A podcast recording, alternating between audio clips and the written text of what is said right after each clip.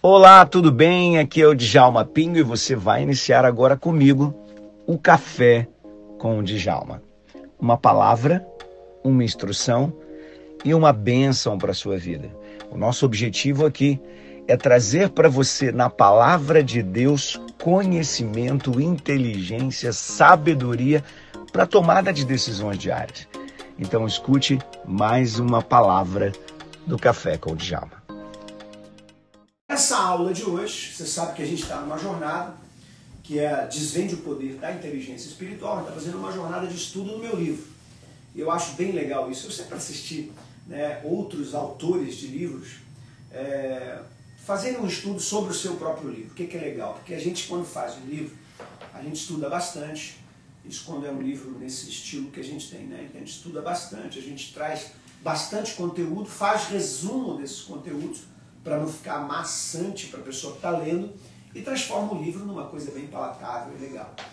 Mas quando você vai dar uma aula, por exemplo, sobre o livro, você acaba trazendo outros conteúdos que não estão ali no livro. Né? Então está dentro do mesmo contexto, do mesmo ambiente, uh, mas você consegue ir mais fundo em algumas ações e algumas questões bem interessantes. Então vou pedir até ao, meu pessoal para preparar as perguntas aí que o pessoal fez para a gente poder uh, responder aqui já no início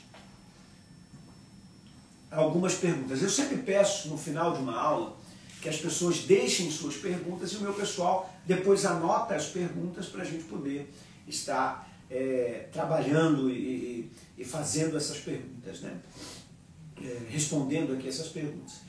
Quero pedir a você que está chegando aqui no canal do YouTube que por gentileza não se esqueça de dar aí a sua curtida, né?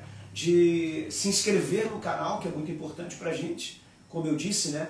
À medida em que você vai crescendo o canal e se inscrevendo, o YouTube passa a entregar mais, então a gente atinge mais pessoas.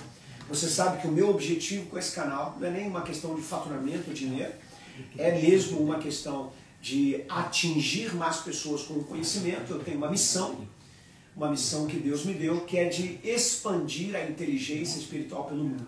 Eu sou pastor, fui pastor durante muitos anos na Assembleia de Deus Vitória em Cristo, pastor de igreja então eu passei 10 anos pastoreando em Bangu, uma cidade do Rio de Janeiro aqui, um bairro do Rio de Janeiro. Depois pastorei por 5 anos na Barra da Tijuca, no Rio de Janeiro também, a Assembleia da Vitória em Cristo.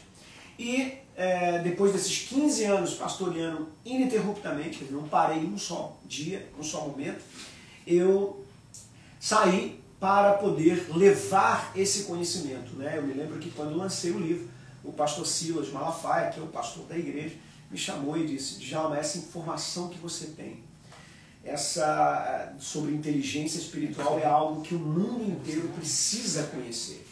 Então, Djalma, eu queria né, te dar todo o suporte, o que você precisar, eu quero te ajudar para que você viaje por aí, por esse mundo e leve esse ensinamento para as pessoas. Quando ele disse isso para mim, eu confesso para você que eu não tive a dimensão dessa coisa do viajar pelo mundo e ensinar a inteligência espiritual pelo mundo. Eu achei né, isso assim um pouco é, radical, né? Falei, assim, poxa, viajar o mundo inteiro, né? levar o mundo inteiro essa inteligência espiritual. Será que é isso mesmo, né? Uh, mas é, foi exatamente o que aconteceu. Na semana seguinte, eu já estava na Suíça treinando um grupo de pastores da inteligência espiritual e aí por ali eu fui embora. Alemanha, Bélgica, França, em Paris, né, é, Canadá, Estados Unidos, diversos lugares dos Estados Unidos.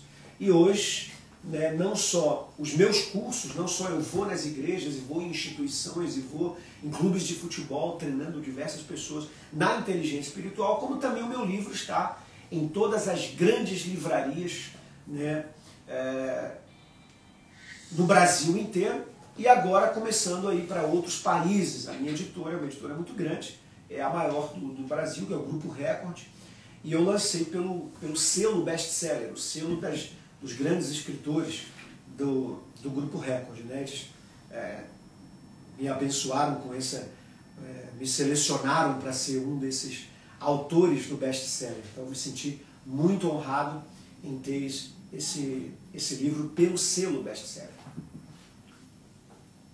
Então eu quero te convidar Queria pedir a você que acabou de entrar aqui que você compartilhasse essa live com vários amigos. A gente está O YouTube está demorando muito a entregar. Eu estou vendo aqui que tem muito pouca gente ainda na nossa live. Isso porque provavelmente o YouTube ainda não notificou as pessoas. Então eu queria te pedir aí que notificasse as pessoas.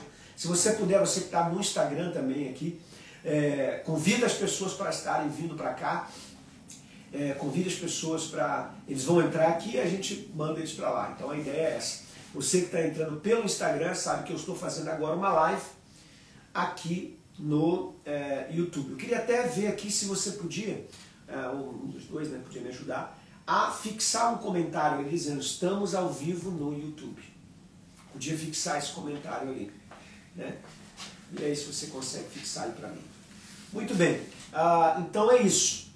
Nós estamos fazendo uma série de estudos aqui, estudos inteligentíssimos, importantes para o conhecimento da coisa, sobre inteligência espiritual e esse processo nosso de conhecimento da inteligência espiritual hum. e do modelo, do modelo que Jesus treinou os seus discípulos. Isso é inteligência espiritual. Inteligência espiritual não é um pensamento religioso. Inteligência espiritual é o processamento do cérebro, das ondas que esse cérebro absorveu ou gerou de informação, das ondas que vêm externamente e que ele consegue condensar um ponto que foi chamado pela ciência de ponto de Deus. Eu vou explicar isso hoje, na aula de hoje. Isso aí, estamos ao vivo no YouTube.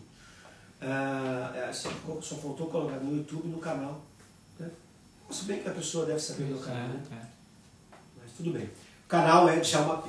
Então a ideia é que a gente uh, explique hoje aqui sobre hábitos. Hoje a aula vai ser sobre hábitos e também eu vou falar sobre o ponto de Deus no cérebro.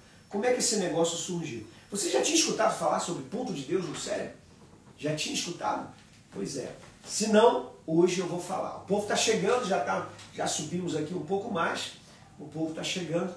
Vamos começar a responder algumas perguntas aqui? Vamos lá? A Marilza fez uma pergunta. Primeira pergunta aqui da Marilza. Ela falou que achou muito interessante o assunto relacionado a hábitos. Certo. Mas ela hoje ainda fuma cigarro e não consegue largar esse vício. Como Entendi. mudar ela, isso? Uma pessoa está aqui com a, com a, gente no canal uh, e ela disse que uh, está fumando, né, ainda fuma e não conseguiu se livrar do fumo. Então esse é um assunto basicamente do que eu vou tratar aqui hoje. Eu disse, inclusive, ontem, é, essa pergunta, na verdade, está adiantando o assunto e eu não vou responder agora. Eu vou esperar mais um pouquinho para responder, porque a pergunta que ela fez é justamente o que eu disse que responderia hoje aqui, que é justamente como é que faz para mudar um hábito. Entender o hábito, eu falei na semana passada. Todo hábito ele começa com um gatilho, jora, é, gera uma rotina, quer dizer, gira uma rotina em busca de uma recompensa. Então guarde isso aqui para você entender. Tudo que a gente faz, tudo que a gente faz, a gente faz por uma recompensa. Ah, mas eu não, eu faço assim de coração livre, aberto. Ah, eu não quero assim, nada em troca de nada. Isso não existe, ok? Até a pessoa que diz assim, eu não quero nada em troca, ela está fazendo aquilo ali para agradar a Deus, para se sentir é, santificado ou se sentir melhor do que os outros, ou se sentir melhor na sua própria consciência. Então, sempre tem alguma coisa que a pessoa tem retorno numa atitude que ela fez. Então, tudo que a gente faz, a gente faz por um motivo. E isso é, é espiritual e emocional. Emocional, porque tudo que gera recompensa, o meu cérebro registrou a recompensa e ele me faz repetir aquele padrão. Todos os animais processam do mesmo jeito. Todos. Todos. Então, um cachorrinho que você dá sempre carinho a ele, ele vai estar sempre que olhando para você, olhou para você, ele corre para receber carinho. Por quê? Porque ele já tem o hábito. Por exemplo, se você está comendo e você dá para o seu cachorrinho um pedacinho de carne, pode esperar que daquele dia em diante, toda vez que você for comer, ele vai ficar ali nos teus pés, se não ficar no teu colo, batendo, pulando no seu colo, para poder é, receber de você a comida. E não adianta você dizer, sai daqui, vai para lá, eu não quero você aqui. Não adianta. Por quê? Ele construiu um padrão de recompensa. Quando ele te vê sentar para comer, é o gatilho.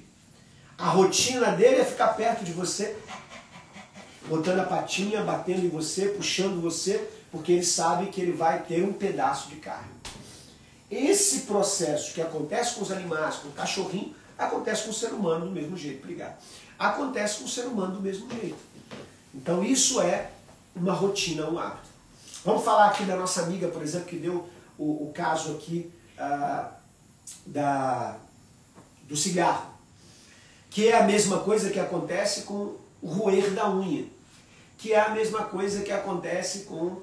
Ah, deixa eu ver aqui é, o passar a mão no cabelo. Mulher, já lembrando que mulher passa muito a mão no cabelo. Quer dizer, eu sou mulher, mas passo estou sempre arrumando meu cabelo. Né? Por que, que essas coisas acontecem?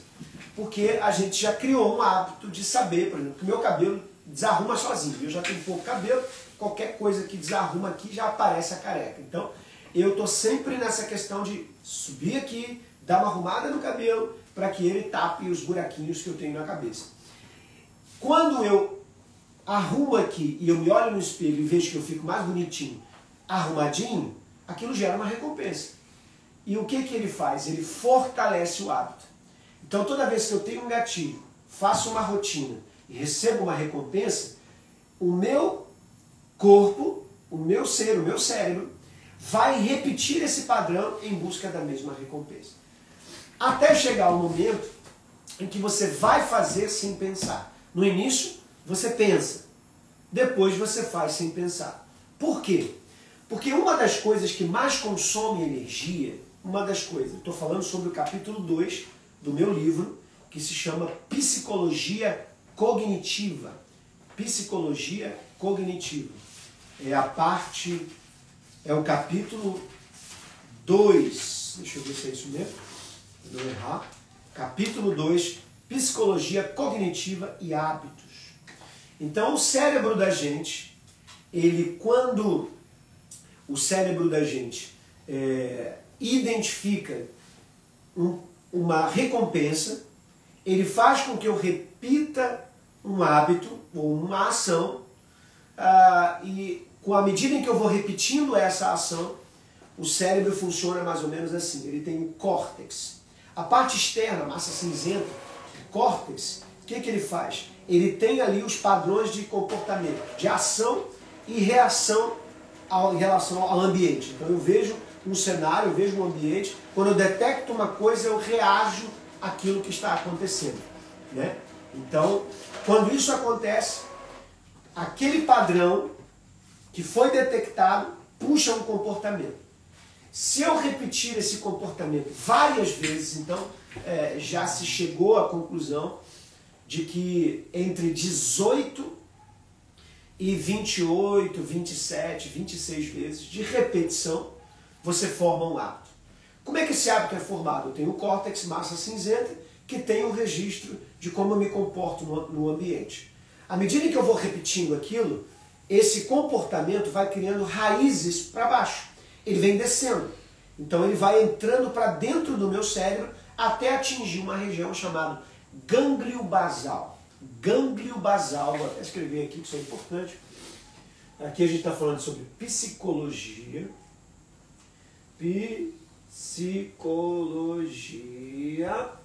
cognitiva. E eu estou falando sobre hábito. O hábito está registrado no lugar do cérebro chamado gânglio basal.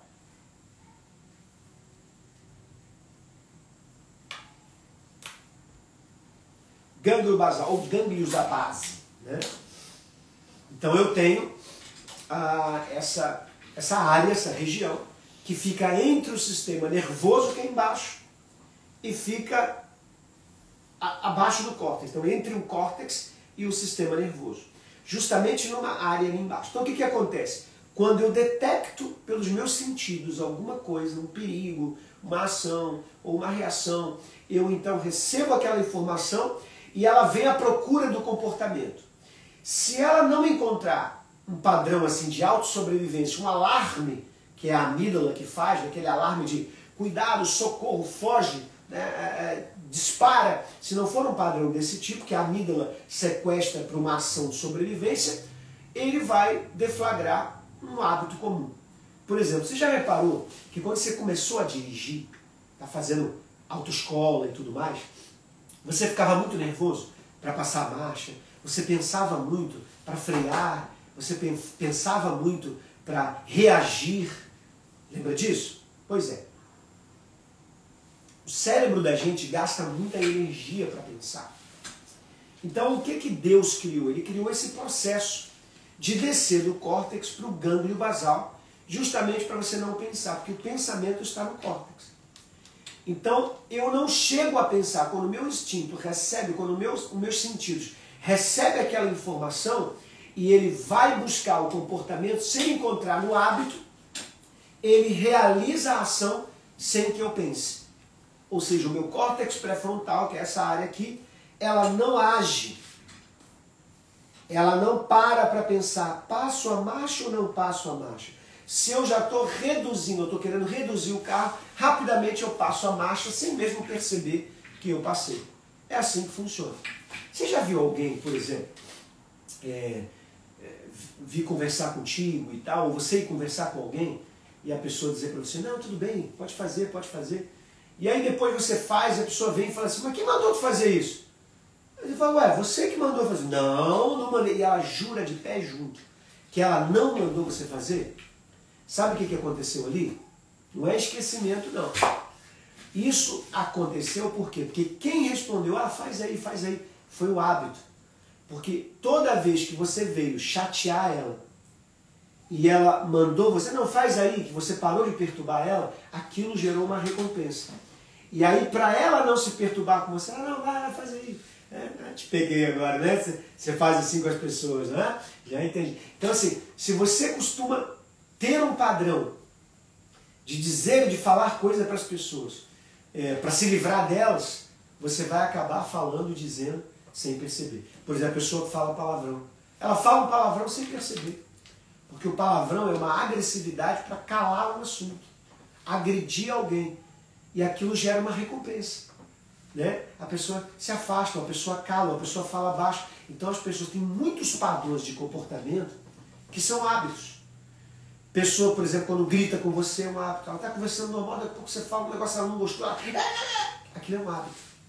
Aquilo não foi pensado. Aquilo é um hábito que a gente chama de hábito disfuncional. Pegou? Então, pessoas que têm reações rompantes, tudo isso é hábito. Tudo isso que a gente está conversando aqui é hábito. E por que, que o hábito acontece? Porque Deus criou um mecanismo que você não precisa pensar. Se você repete muito esse padrão, o cérebro já entende que aquilo é uma normalidade para você. Aquilo é normal. Então você tem que tomar muito cuidado com os seus pensamentos. Porque os seus pensamentos se tornam ações. Então você tem que tomar muito cuidado com os pensamentos, porque se tornando ações, se você repete muito, se tornam hábitos. Pegou? Então por que, que eu tenho que tomar cuidado com os meus pensamentos? Porque aquilo que eu penso vira ação. E aquilo que eu repito toda hora vira um hábito. Então, se eu não quero que um determinado pensamento se torne um hábito, eu não posso ficar repetindo esse pensamento muitas vezes. Porque eu vou acabar repetindo a ação e a ação vai acabar virando hábito. Então, muito cuidado para não repetir uma coisa. Tudo que você repete demais, o corpo já solicita, já pede. É por isso que pessoas que são drogadas, pessoas que estão viciadas em álcool, pessoas que estão viciadas em pornografia, pessoas que estão viciadas em qualquer outro tipo de coisa que gera muita adrenalina, que gera muita dopamina, muita recompensa, bem-estar. É bom ganhar dinheiro? A pessoa se vicia não ganhar dinheiro. Não é bom, o sexo não é bom? Se você fizer, vicia no sexo. Então tudo que você fizer que tem uma gratificação boa, que tem uma alegria, que tem um relaxamento, que tem uma sensação boa, você acaba se viciando. Pessoas, por exemplo, que começam a viajar, viajar é muito bom, aquilo gera uma recompensa enorme, mas a pessoa se vicia na, em viagem. Então, o ano que ela não viaja, ela se desespera. Se ela passar um ano sem viajar, se ela passar um ano sem fazer determinada coisa. Então, tudo no nosso corpo é assim. Se eu comecei a fazer e começo a ter muita recompensa, eu começo a me viciar naquilo. Então você tem que tomar muito cuidado com esses, essas recompensas que você possui. Então, hábito é isso. Deixa eu ler para você aqui qual é a função da psicologia cognitiva, que é, que é o capítulo 2 do meu livro, que você, comprando e lendo o livro, você vai mergulhar dentro dela. Que tipo de estudo a psicologia cognitiva faz?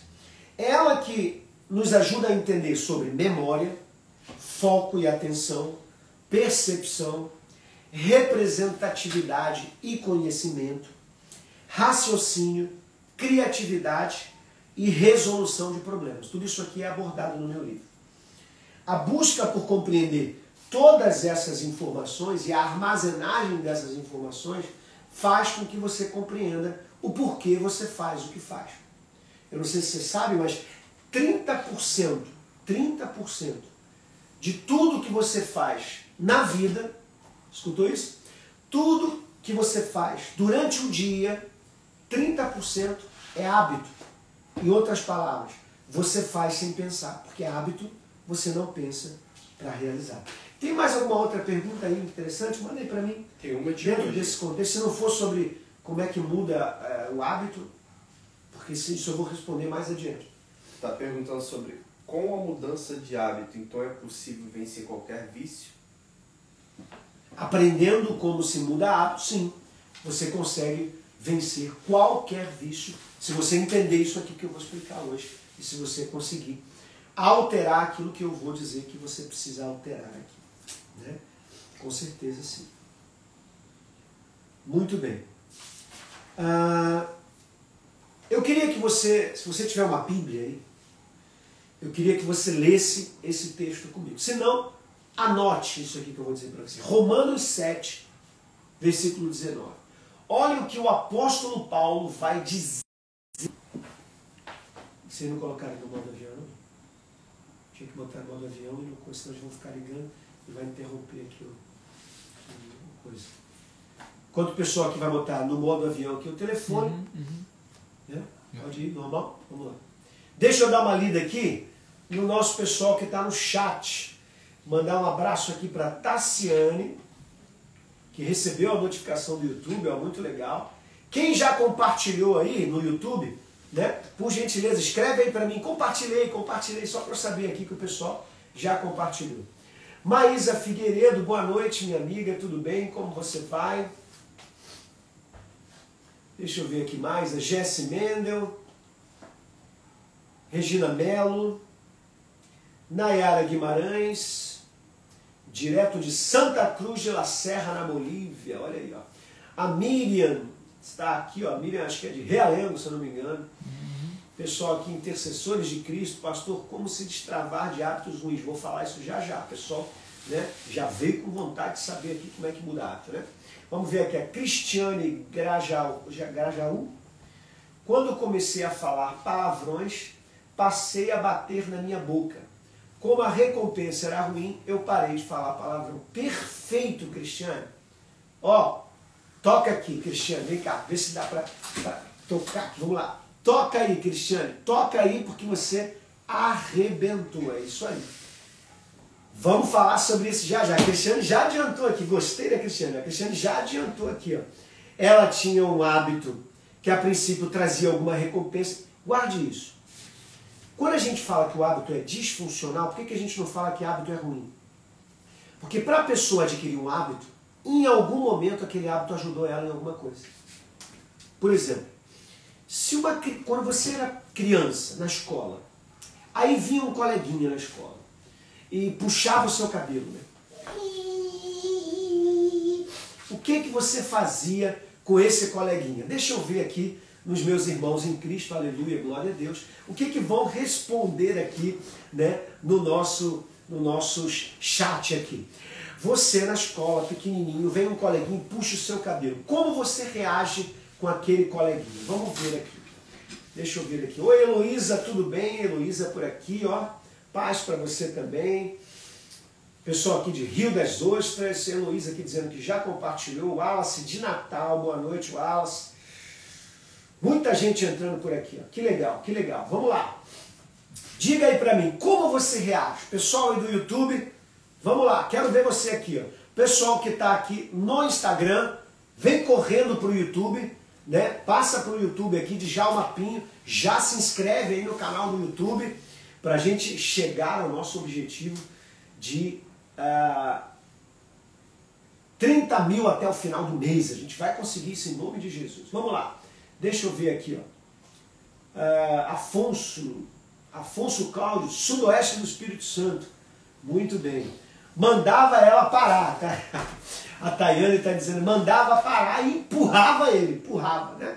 Ela já está dizendo que é ele, está dizendo que é o menino que puxou, né? Podia ser uma menina também que puxou, né? Mas como era? Como era que você fazia? Eu puxaria o cabelo dele também. Aí, a Márcia já entregou aqui, eu puxava também. Deixa eu ver aqui, ó. Queria devolver na mesma moeda, Carolina, olha, devolvo na mesma moeda. Eu, eu, eu, eu pensei que alguém ia dizer para mim assim, pastor, quando ele puxava o meu cabelo, eu orava por ele. Oh, Jesus abençoe meu coleguinha que puxou o meu cabelo, aleluia. Ninguém vai fazer isso, né, gente? A gente ou puxa de novo, ou dá um empurrão, ou até chora. Tem gente que vai chorar. Depende muito da criação da pessoa. Depende muito da criação. Né? Por exemplo, se o seu pai te treinou a você revidar, puxou, puxa também, meu filho. Deu um soco em você, dê também, meu filho. Não leva desaforo para casa, não. E tal. Você já vai reagir de um jeito. Se o seu pai é daquele outro jeito, ou sua mãe é daquele outro jeito, diz, olha, mais vale. É, é, como é que é? Um, mais vale um cachorro, um cachorro vivo do que um leão morto. Sei lá, um negócio, eu escutei muito um negócio desse, né? Mais vale, mais vale um covarde vivo do que um valente morto. Ó, mais vale um covarde vivo do que um valente morto. Ele está ensinando a criança a ser covarde. Está ensinando a criança a não reagir. Né? Tem crianças, por exemplo, que quando, quando ela faz uma coisa errada, o pai corre atrás dela e quando ela pensa em correr, o pai grita: se correr, vai apanhar mais. Se correr, vai apanhar mais.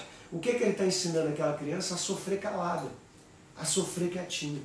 Talvez você esteja aqui na minha live e eu já estou aqui diagnosticando você de hábitos funcionais seu, de disfuncionar. Pessoas que quando tem um problema na vida, ela não consegue se virar. Ela trava e sofre calada.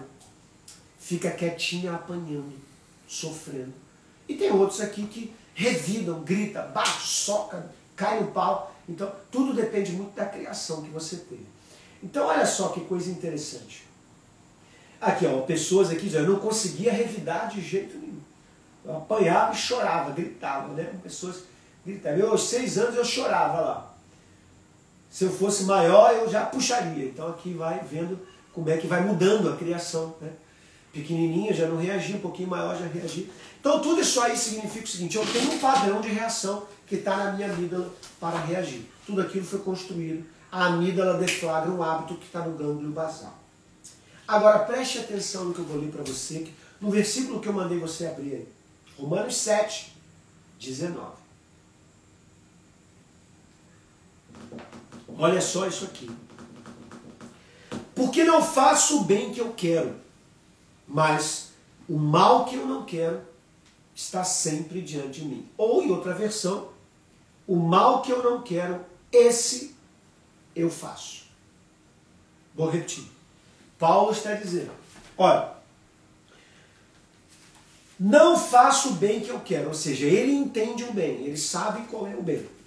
Então ele tem algo certo para fazer, mas ele não consegue fazer. E ele diz: Mas o mal que eu não quero, esse eu faço. O que, que ele está dizendo aqui? Que ele tem uma consciência de fazer o que é certo, mas um hábito se deflagra dentro dele e faz ele cometer um erro que ele não gostaria de cometer. Então preste atenção. Existem erros que você comete sem você querer cometer. Existem erros que você comete, pecados inclusive, que você comete sem que você mesmo gostaria de cometer. Eu não vou nem entrar aqui no assunto livre-arbítrio, porque aqui abre uma lacuna violenta sobre livre-arbítrio. Porque nesse momento aqui não tem livre-arbítrio. Porque eu não estou decidindo pecar. Eu não quero pecar. Mas eu acabo pecando.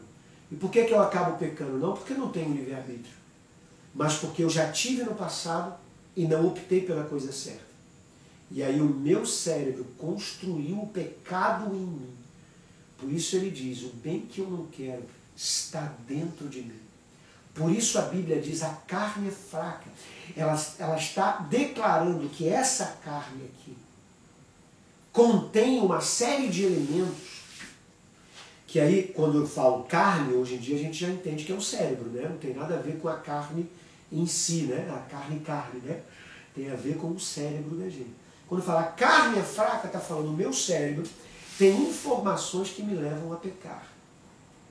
Agora, essas informações que me levam a pecar, que muitas delas vieram dos meus pais, estão no meu DNA, nas minhas células, foram construídas a partir dos meus antepassados, por isso a gente sabe que o pecado dos nossos antepassados nos visita, mas você precisa compreender né, que essas decisões que foram tomadas no passado, seja por alguém que viveu no passado, que errou, e agora eu estou errando pelo erro dele, porque estou condicionado a cometer esse erro, ou por erros que eu cometi no passado e estou condicionado a cometer o mesmo erro. Como é que eu mudo esse negócio? Como é que eu mudo isso? Fica aí. Sai daí não. Como diz os amigos meus, não foge não, hein? Ó, se fosse por brincadeira, eu ignorava, mas se fosse por maldade, eu levaria o caso ao responsável que tomasse conta da situação dessa pessoa nesse momento. Olha, uma criança pensar assim igual você, você era um gêniozinho, né? Uma criança raciocinar assim igual você raciocinou agora aqui, né? O, a Reguna, não sei se é Regina ou Reguna Mel, né? Mas, é... mas pastor, qual é certo? Qual é o certo? Ensinar os filhos a revidar, olha aqui já querendo que eu entre na, na, no, no ensino das crianças, né? Já quer que eu entre aí na educação dos filhos. Qual é o certo? Revidarem ou se defenderem e não reagir. Depende muito. Né? Depende muito. Bom, mas não é essa aqui a live, né? A live não é a questão de, de, de situação dos filhos, né? Ah, de ensinar os filhos o que tem que fazer. Eu sempre ensinei, eu tenho só filhas meninas. Né? Eu sempre ensinei as filhas meninas assim, a, a estarem se posicionando, no sentido de se houver uma agressão, procura os professores. Sempre ensinei isso. Para não revidar, no sentido de revidar ali na hora. Mas buscar o seu direito, quer dizer, não aceitar aquela situação. Busque o seu direito. Fale com o seu pai, que é autoridade sobre você, fale com o professor, mas nunca ó, cale. Nunca cale. Isso é uma maneira que você tem de ensinar a pessoa a não ter o trauma para ela. Ela põe aquilo para fora. Só que põe da maneira certa buscando o professor, buscando a autoridade. Então, bateu em você, filha? Fala com o professor. O professor não resolveu? Fala com o seu pai. Eu vou lá e resolvo. É? E aí, é, ela saber, em última instância, que ela tem uma segurança em casa. Que a casa dela é uma casa segura. É óbvio que também, se eu descobrir que foi ela que, que cometeu todo o processo, o bumbum dela vai esquentar, né? Vai ficar vermelhinho depois. Então é isso. Oi? Muito bem, só relembrando você aqui, né, que eu disse lá no início, mas você que entrou aqui agora, não esqueça de dar o seu like. É muito importante para a gente, porque likes, quando são dados, esse, esse vídeo começa a ir para outras pessoas também. Então, deixe sempre o seu like. Outra coisa importante, se inscreve no meu canal. Não assiste só o vídeo, não. Se inscreve no canal.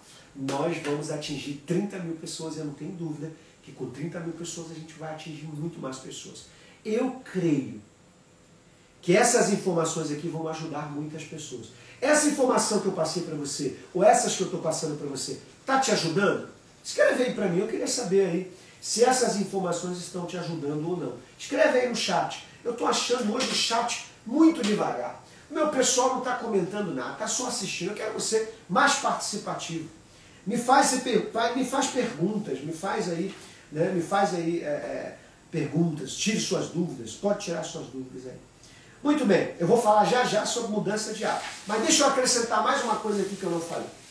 Ah, o hábito, então, eu tenho um gatilho em busca de uma recompensa, ele deflagra, então, uma rotina. Porém, quando isso aqui já acontece várias vezes e esse hábito está cravado dentro de mim já no gânglio basal, o que que acontece? Entra um outro personagem aqui chamado de, no inglês de craving.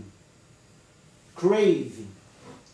O que que é o craving? É um tipo de ansiedade. É, ansiedade.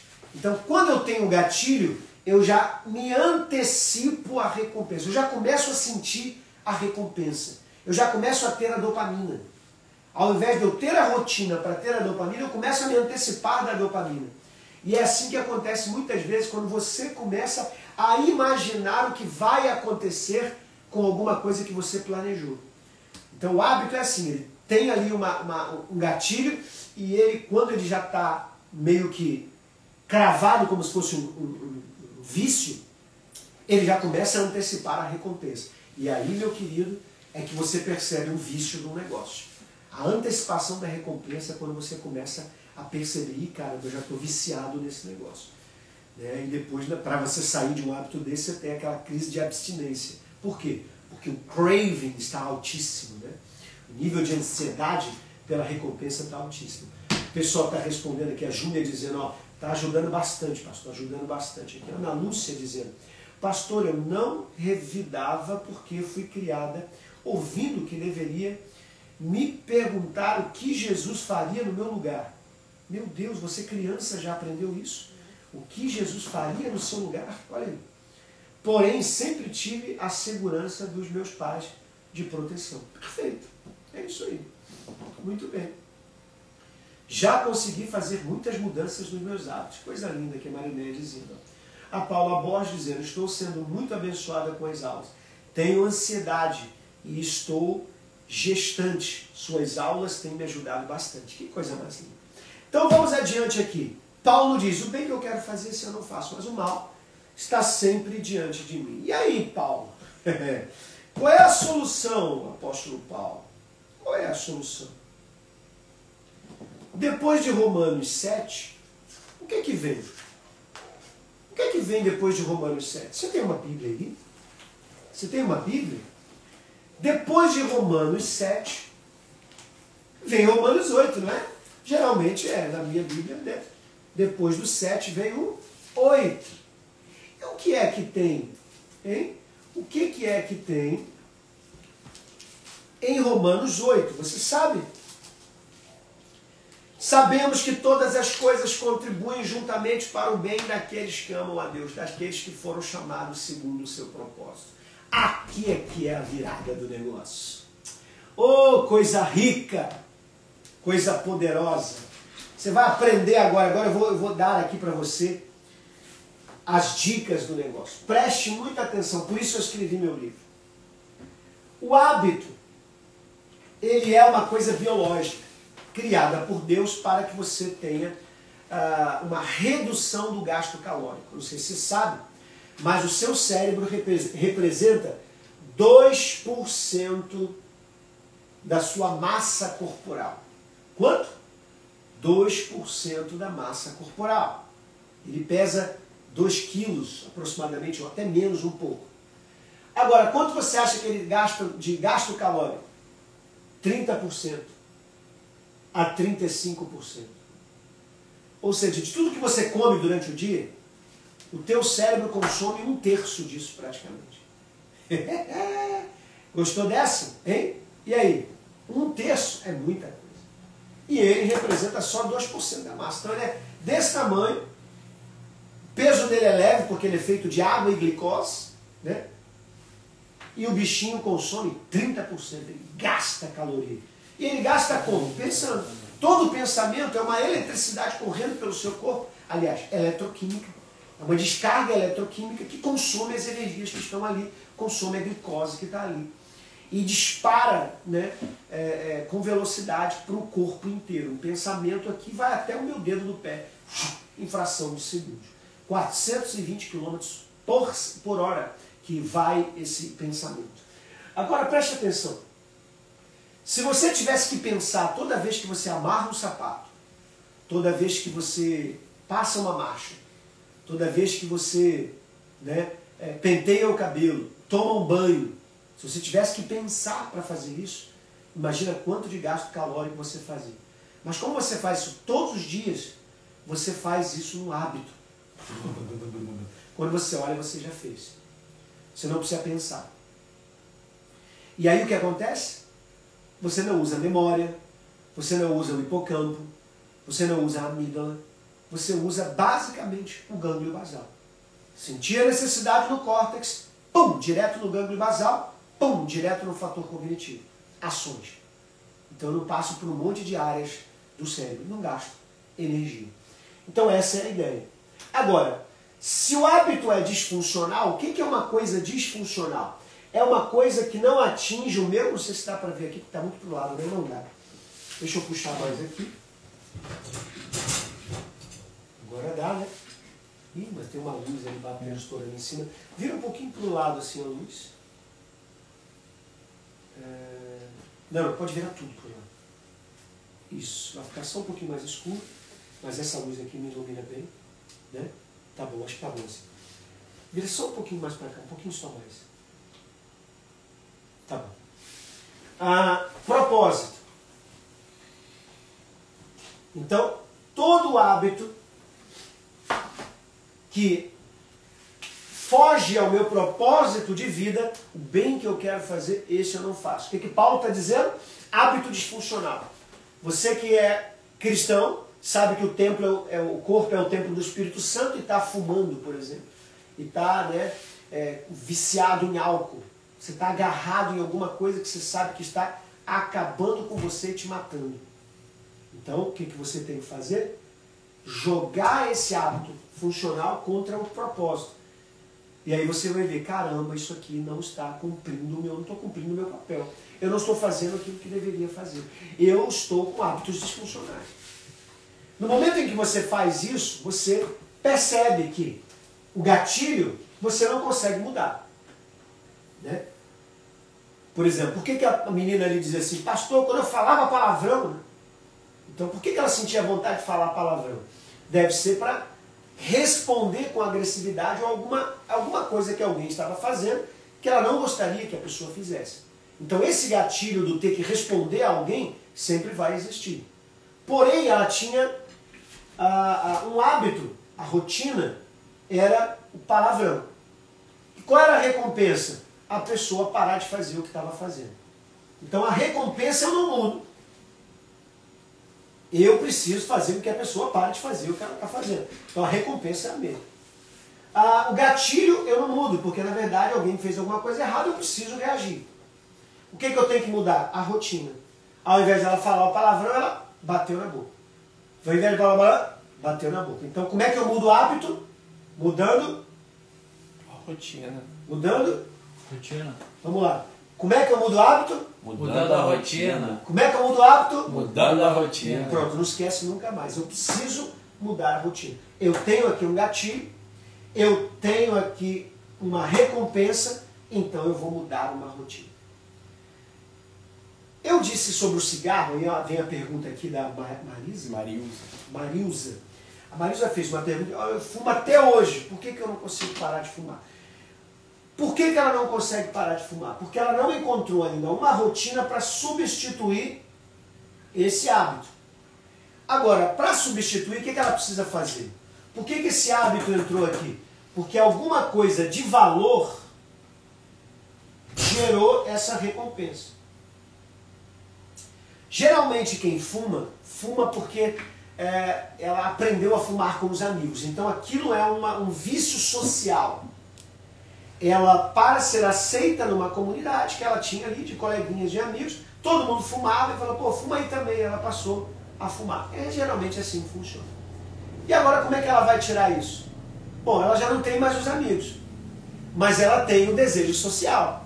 Quando ela se sentir sozinha, quando ela se sentir monótona, quando ela se sentir isolada, quando ela se sentir vazia, vai vir uma vontade de preencher isso. E aí como é que ela vai preencher? Ela tem que escolher uma rotina diferente. Então, Marilza, o que, que você tem que fazer? Não adianta você colocar, ao invés do cigarro, chupar bala. Porque o que vai acontecer é que você vai engordar, né? Porque a bala engorda. Tem pessoas que botam lá um cigarro sem nicotina. Vai continuar, vai viciar no cigarro sem nicotina. Então, o que, que você tem que fazer? encontrar uma rotina que, cujo valor substitua isso aqui. Por exemplo, muitas pessoas que entraram para a igreja, elas substituíram o hábito de fumar imediatamente. Com qual hábito? O hábito de ir à igreja. O hábito de estar com os irmãos em Cristo. O hábito de estar com pessoas evangélicas. Como os evangélicos não fumam, ela então passa a não fumar também, porque ela não aceita, ela não é aceita numa comunidade onde ninguém fuma. Lembra da outra comunidade que ensinou ela a fumar? Era uma comunidade de fumantes. Como os evangélicos são uma comunidade não fumante, quando ela vem para cá, ela tem uma recompensa ou uma, é, vamos dizer, uma rejeição. Lembra do batida na boca? Essa é a rejeição. Como ela encontrou uma comunidade para substituir, então o que, ela tem que mudar? Ó, comunidade. Ela mudou a comunidade de pessoas que fumam para uma comunidade de pessoas que não fumam. Se você ainda fuma e ainda está na igreja, isso significa que você não está tendo tempo suficiente com o pessoal da igreja. Ah, eu estou na igreja, mas ainda fumo. Então você está indo pouco à igreja, você tem poucas amizades na igreja, você tem poucas pessoas com que você convive na igreja. Por que eu estou dizendo isso? Porque se você começar a conviver com pessoas, por exemplo, vai numa festa só de evangelho, como é que você vai puxar o cigarro no meio da festa? Você não vai fazer isso, porque a recompensa é ruim. E aí o seu cérebro vai começar a associar a vontade de fumar a um sentimento de rejeição. E aí a vontade vai ser sufocada. A recompensa vai ser sufocada. Pegou? Então o que, que você vai ter que fazer, Marilza, ou qualquer outra pessoa que tenha algum hábito disfuncional, que são hábitos né, é, é, como esse do cigarro, você tem que substituir a rotina em busca da recompensa. Se a rotina que te gerava recompensa social era um grupo de amigos, procure outro grupo de amigo que não faça aquilo que você faz. Por exemplo, pessoas que têm hábito de ter medo de barata, porque isso é hábito. Porque barata não faz mal a ninguém. A barata não tem como machucar ninguém. Barata não morde. Barata não pica. Barata não. Né? Se você tem medo de barata, isso é um hábito. Como é que você pegou esse hábito? Você viu alguém com medo de barata. Sua mãe, seus irmãos. E aí aquele medo é um medo social. Criou-se aquele medo social em pessoa. Vai numa favela e vê se os meninos da favela têm medo de barata. Por quê? Porque dentro da favela tem barata direto lá, tem rato. Os meninos estão acostumados a entrar em casa e o rato está na cama lá, o cara tem que tirar o rato para dormir. Está entendendo? Então aquilo que você se expõe muito, você não tem medo. Aquilo que você não se expõe, você passa a ter medo. E o medo é um hábito. O medo é um hábito. Porque quando a pessoa vê aquela coisa que gera o medo, o medo é o não gerenciamento das incertezas. Quando eu olho para uma coisa que é incerto e aquilo me gera um medo e o medo me afasta do perigo, o que, que eu tive? Uma recompensa. Uau! Eu com medo consegui fugir do perigo. Por exemplo, minhas filhas. De vez em quando, né? A gente mora numa casa, em volta da casa tem, tem árvores, tem, né, tem, tem uma floresta no condomínio, uma coisa assim. Então, de vez em quando, vem uma barata voando, entrar no quarto, aquela coisa toda. E aí o que elas faziam? Ia lá no meu quarto me acordar, pai, pelo amor de Deus, pai, vem matar a barata e tal. No início eu comecei a ir, mas depois fui ensinando a elas, filha, o pai não vai estar todo dia com vocês, então olha, vocês vão ter que matar a barata. Como é que eu vou matar isso? Aprende com o pai, vem cá, pega aqui o chinelo, taca nelas e tal, pega aqui o, o, o baigão aqui, joga nelas, abre as janelas para elas irem embora e tal. Cria um mecanismo para que elas façam junto com você, até o ponto em que elas se exponham naquilo ali e ela tem a recompensa de ter matado uma vez. Basta ela pisar na barata uma vez, que nunca mais ela vai te acordar para você pisar na barata para ela. Basta ela expulsar aquele besouro que entrou no quarto, nunca mais ela vai gritar pelo besouro, porque ela teve a recompensa de conseguir vencer a baratinha. Deu? Pegou o negócio? Vamos ver, vocês estão acompanhando aí o chat, estão vendo aí as perguntas? Tem alguma coisa aí que alguém tenha falado, dito ou perguntado? Fala aí. Na verdade, pessoal perguntou aqui sobre mudar hábito de pornografia. Como mudar o hábito de pornografia? É isso? A pergunta? Isso. Então vamos lá, mesma coisa aqui. O que, que é a pornografia, querido? A pornografia ah, em geral, né, geralmente isso, isso pega muito jovens, né? já pega pessoas adultas também. Tá? Até pessoas casadas também podem pegar esse vício. Mas o que é o hábito da pornografia? Isso é uma coisa assim que até prejudica demais a pessoa. Deixa eu te explicar isso aqui. O que é o gatilho? O que é o gatilho? Você tem que percorrer o gatilho. Então, todo hábito você tem que reconhecer qual é o gatilho para você poder entender o porquê da rotina e o porquê da recompensa. Como é que acontece o gatilho do, da pornografia? Geralmente é quando você está sozinho. Você vê pornografia na sala, na frente de todo mundo? Não. No, na sala de aula, no meio dos alunos? Não. Você vê pornografia entre os colegas, assim, pega ali, vamos ver aqui, tá, que legal, olha isso aqui. Você vê? Não. Por que, que você não vê? Porque você tem vergonha. Você sabe que aquilo não é uma coisa legal. Né? Aquilo não foi criado, aquilo ali é, é, é, não é uma coisa sadia. Você não foi criado por Deus para ter uma relação sexual ou uma, uma relação de, de prazer numa fotografia ou vendo a nudez de uma outra mulher que não é a sua. Não é essa a ideia. Né? Deus não te criou para isso. E você sabe que aquilo é errado. É um ato disfuncional. É isso que o apóstolo Paulo está dizendo. Bem que eu não quero. Eu não quero isso. Então o que, que você tem que fazer? Bom, eu tenho que entender o gatilho. O que, que é o gatilho? É eu ficar sozinho. Se eu sou jovem, estou cheio de hormônios, hormônios masculinos lá na altura, né?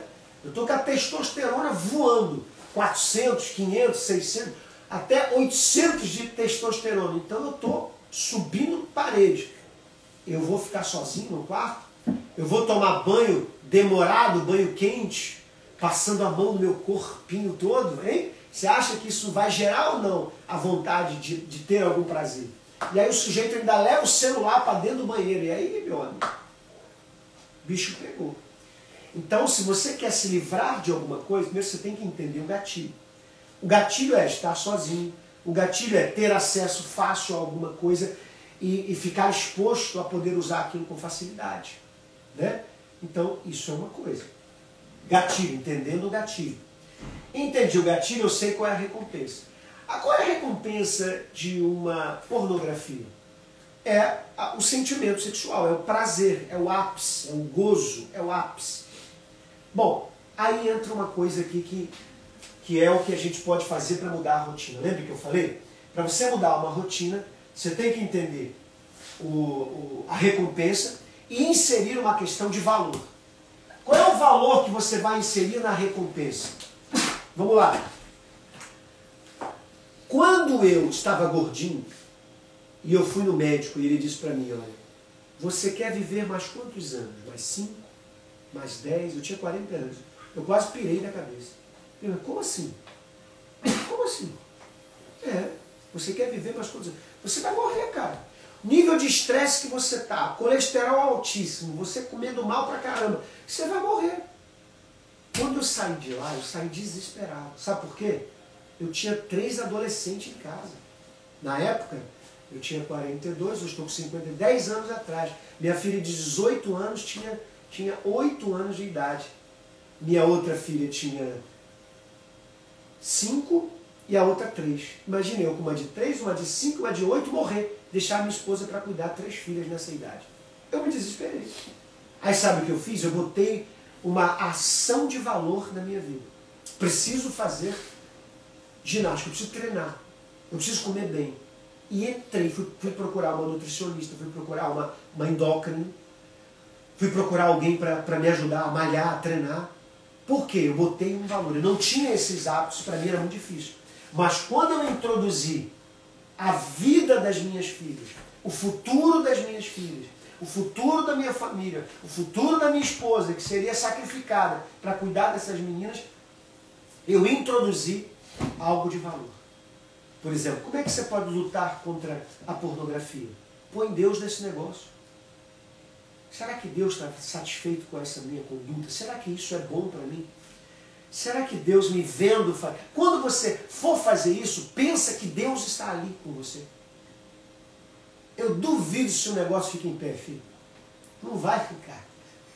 Bichinho, ó, a minhoquinha lá, uh, vai cair, não tem jeito. Porque você vai imaginar, Deus está aqui na minha frente.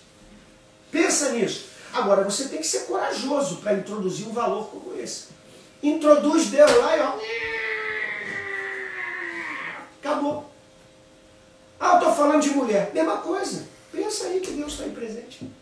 É o mesmo prazer. É a mesma coisa. A mulher tem um sentido diferente. O homem é, é muito mais viciado em pornografia porque o homem é visual. A mulher é mais auditiva. Mas tem mulheres que se viciam também nisso. Então escute, apesar de eu ter brincado aqui, a coisa é muito séria. É muito séria. Você sabia que a pornografia é responsável pela maioria das disfunções das relações sexuais no casamento? Pessoas que são viciadas em pornografia não têm um bom sexo com a sua esposa ou com seu marido. Porque ela, ela, aquilo que ela vê, ela quer fazer na relação sexual com a esposa. E aí muda completamente os padrões. E, e eu não sei se você sabe, mas geralmente esses caras ou essas mulheres que gravam, que são atrizes ou atores pornôs, são pessoas que só vivem para isso. Então o cara malha como uma pessoa que trabalha o dia inteiro não vai malhar. Então eles têm corpos estruturais, eles têm né, performance sexual é, é, é que você nunca viu, e aquilo são cenas gravadas, então o cara fica o dia inteiro fazendo sexo, você não vai fazer nem meia hora. E aí a tua cabeça pira. Então você está trazendo um modelo de sexo para uma relação santa, para uma relação, é, vamos dizer, normal, criado por Deus, que não é a mesma coisa. E aí você destrói o teu cérebro. E aprenda uma coisa. Tudo que você buscar uma recompensa muito elevada, quando chega na realidade, a recompensa é menor. O que, que acontece? Insatisfação. Por isso, muitas pessoas possuem insatisfação no casamento em função disso. Quer ver uma coisa? O cara fica trabalhando aí, vamos dizer, eu não estou falando mal aqui de trabalho de ninguém, mas eu vou dar exemplos aqui. Pessoas que não sabem gerenciar equipes de venda. E aí fica prometendo ao cara, você vai ganhar uma Mercedes, vai ganhar um, um Porsche, você vai ganhar um... E aí fica dando pro cara helicóptero, não sei o que lá. O cara começa a procurar coisas que na vida dele ainda está muito longe de uma realidade. E ainda que ele trabalhe violentamente, que ele rale, ele arrebente de trabalhar, ele consiga ganhar alguma coisa, até botar a mão naquela Mercedes, o cara não tem dinheiro para pagar a troca do pneu se ele furar não tem dinheiro para pagar o IPTU da Mercedes. O IPVA, desculpa, IPTU é casa, né? O IPVA do Porsche não tem dinheiro. Pensou nisso? E o cara está num padrão elevado. Aí vamos supor o seguinte, ele sai daquela empresa, aquela empresa quebra, porque geralmente essas empresas quebram, né? Elas acabam. Aí ele vai trabalhar numa outra empresa. E aí chega lá, qual é a recompensa? Olha, a recompensa é um bônus de 10% do salário ao final do mês. Qual a satisfação que esse cara vai ter de trabalhar nessa empresa? Nenhuma. Então ele trabalhava numa empresa que a, que, que a, meta dele era ganhar 100 mil no final do mês. Ralava igual um condenado e conseguiu, sei lá, uma vez na vida bater essa meta. Mas no trabalho normal ele não vai ganhar 100 mil. Ele vai ganhar 5, vai ganhar 6, vai ganhar 7, ou até menos. E vai ter que juntar o dinheiro para chegar nos 100. Qual é a recompensa neurológica mensal desse cara. Sempre que ele recebe o salário, caraca, que droga, que salário horrível e tal. E ele se desmotiva até para juntar dinheiro. Se prepare porque a gente vai dar umas aulas aqui sobre inteligência financeira. Depois eu vou lançar aqui um produto sobre inteligência financeira. E eu vou falar muito sobre isso aqui. Muita gente diz que inteligência financeira ou dinheiro é emocional. Já ouviu alguém falar isso? Dinheiro é emocional. Eu já vi até livro escrito nisso. Dinheiro nunca foi emocional. E o dia que for, está sendo disfuncional na sua vida. Dinheiro é espiritual. Dinheiro é propósito. Dinheiro tem a ver com sentido. Se você ganha dinheiro sem ganhar o sentido do dinheiro, você não ganhou nada, você ganhou um problema. Então eu preciso te ensinar isso. E um dia eu vou fazer aqui, fica tranquilo. Em breve, até o final do ano, nós vamos lançar aqui um curso de inteligência financeira. E eu quero que todos vocês façam. Todos. Sabe por quê? Independente de quanto você lê, independente do com quem que você trabalha, independente se você é coach ou não, não importa. Todo mundo tem que saber juntar dinheiro, todo mundo tem que saber lidar com o dinheiro. Quem não sabe lidar com o dinheiro se arrebenta. E hábitos tem muito a ver com isso. hábito de gastar dinheiro, hábito de receber o dinheiro e já jogar para fora. Você tem que ter hábito de juntar. E até isso é hábito, você tem que criar. E tem que ter uma recompensa cada vez que você pegar 20 reais, 50 reais e guardar. Pô, mas só 50 reais é o que você pode hoje? Você tem que ter recompensa e guardar 100 reais. Ah, mas 100 reais não, não, é nada. Só que quem não guarda 100 não vai guardar mil. Quem não guarda mil não guarda 10 mil. Quem não guarda 10 mil nunca junta 100 mil. Quem não junta 100 mil não junta um milhão. É hábito. Ok? Vamos lá, deixa eu ver aqui. Quantos o que o pessoal está dizendo aqui? Quantos dias para introduzir um hábito? Quantos dias para se formatar um hábito? Eu acho que eu já disse isso aqui mais no início da live. Mas está entre 18 a 26 vezes de repetição, é, de uma repetição, mas tem que ser uma repetição, repetição mesmo. Né? Então você tem que fazer exatamente do mesmo jeito, a mesma coisa, mesmo sentimento, com a mesma intensidade e aí, se você fizer isso 18 vezes. Se você repetir uma palavra 18 vezes, você nunca mais esquece. Nunca mais. Uhum. Se você repetir uma coisa 18 vezes, nunca mais. Uhum. Olha, por exemplo, nesse meu livro aqui tem um exemplo disso. Se você conseguir repetir uma coisa por 10 mil horas, olha o Bruno, ah, ah, foi até bom aqui, ó. Eu estou aqui com o Bruno Matos eu não sei se ele está também aqui no meu Instagram, acho que sim, deve estar tá no Instagram e deve estar tá aqui também no, no, no, no nosso YouTube. YouTube, né, na nossa aula. Está encerrando? Não, não. Ah, o Bruno Matos é o professor, né, é o nosso professor de inteligência financeira, que vai estar junto com a gente aqui. Ele está dizendo, todo mundo precisa aprender de finanças. É isso aí. Deixa eu te falar aqui uma coisa, eu esqueci até que eu estava falando, eu bebi uma água aqui de passar, né? Você já explicou essa questão do hábito. Essa mesma pessoa que perguntou quantos dias por hábito pergunta a vencer a procrastinação. Já lembrei, já lembrei. Ah, tá.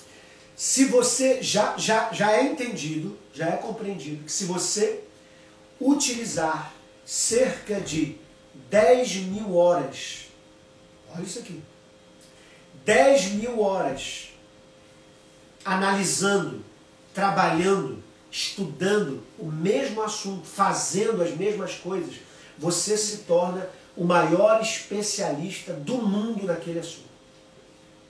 Como assim? Se você joga tênis e começar a bater na bola num determinado jeito, você fizer isso por 10 mil Caraca, 10 mil horas é muita, é muita coisa. 400 dias, Mas se você fizer isso, foi? 400 dias, mais ou menos. 400 dias trabalhando, não é nem tanto assim. Pouco mais. Né? 400 dias, se você é, é, treinar, sei lá, 3 horas por dia, né? você vai dar. Quantas horas dá isso? Vamos lá. Vamos fazer aqui diferente. Pega aí. 4, 10 mil. Divide 10 mil. Né? 10 mil. 10 mil horas que eu falei? 10 mil horas, divide isso por 8. 1250. 1.250. Se você fizer 8 horas por dia de treinamento num determinado assunto, 8 horas é muito. Tem gente, quase 4 horas. Vamos lá, faz ao contrário. 10 mil, 10 mil 4, dividido 2, por 4. 2.500. 2.500 dias. Divide agora aí por, por 360. 6.8. Em 6 anos, geralmente você se torna um especialista em 10 anos. Né?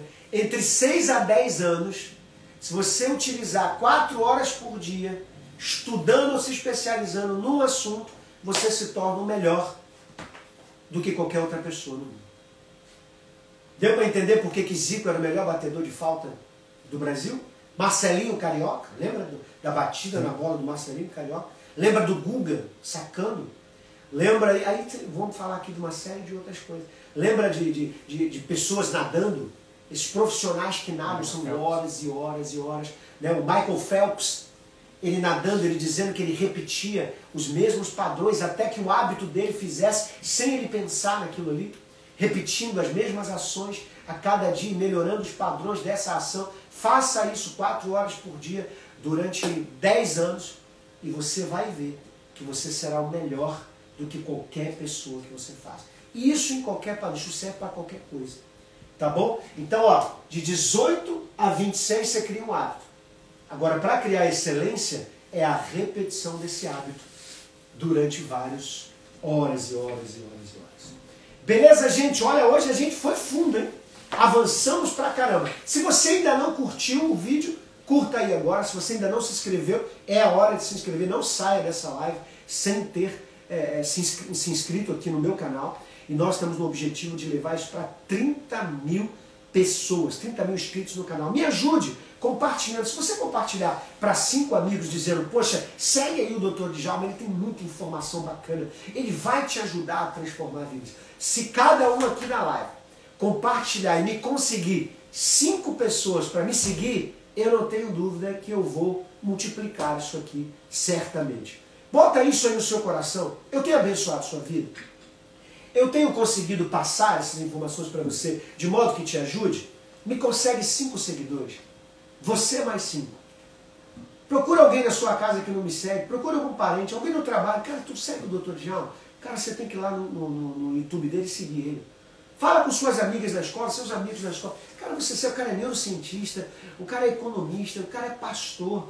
Se o cara conhece de gente, ele é pós-graduado em neurociência e comportamento, ele fala muita coisa legal para nos ensinar a viver a prática da vida. Eu não quero ser um cara teórico, sabe, gente? Eu quero te ensinar na prática da vida. Por isso é que eu sou direto, por isso que eu falo coisas diretamente, sem rodeios.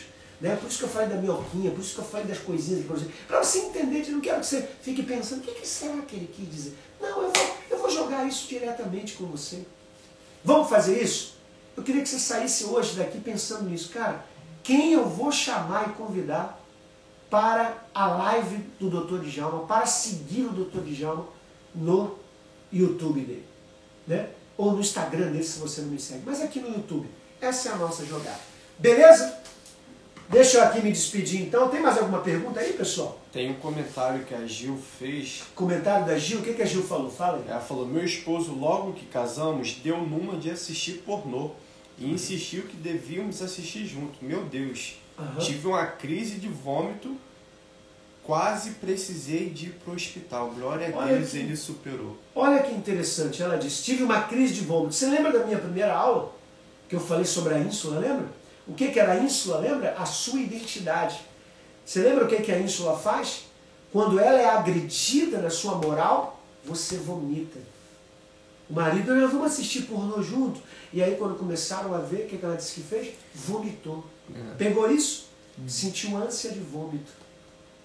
Olha que interessante. Isso é a identidade. Quando você tem uma identidade formatada, aquilo ali expulsa de você, quer expulsar do seu corpo.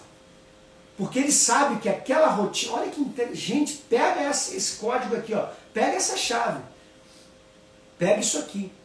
O seu corpo, quando quer que você vomite, é porque ele não quer que aquilo entre na sua biologia. Porque tudo que você repete e a sua mente recebe aquilo depois vai para o seu DNA. E os seus futuros filhos, se você ainda não teve e vai ter, os seus futuros filhos serão carregados por esse pecado que você introduziu dentro do seu DNA, por esse comportamento. Quando eu falo pecado, eu estou falando para um público aqui evangélico que entende isso, mas para você que não é de repente cristão ou evangélico, entenda pecado como sendo hábito disfuncional. O que mais aí? Tem gente que falou que vai aguardar o curso Inteligência Financeira. Vamos lá, nós vamos ter aí o curso Inteligência Financeira. Já já a gente vai lançar aí. Quero lançar até o final do ano esse curso, provavelmente ali em outubro, no máximo em novembro. Que bênção foi essa? Você acabou de ouvir o Café com o Djalma. Uma palavra, uma bênção e uma instrução para a sua vida. Convide outras pessoas para estar com a gente, porque com certeza Deus tem revelações incríveis para você. Liga o modo QS.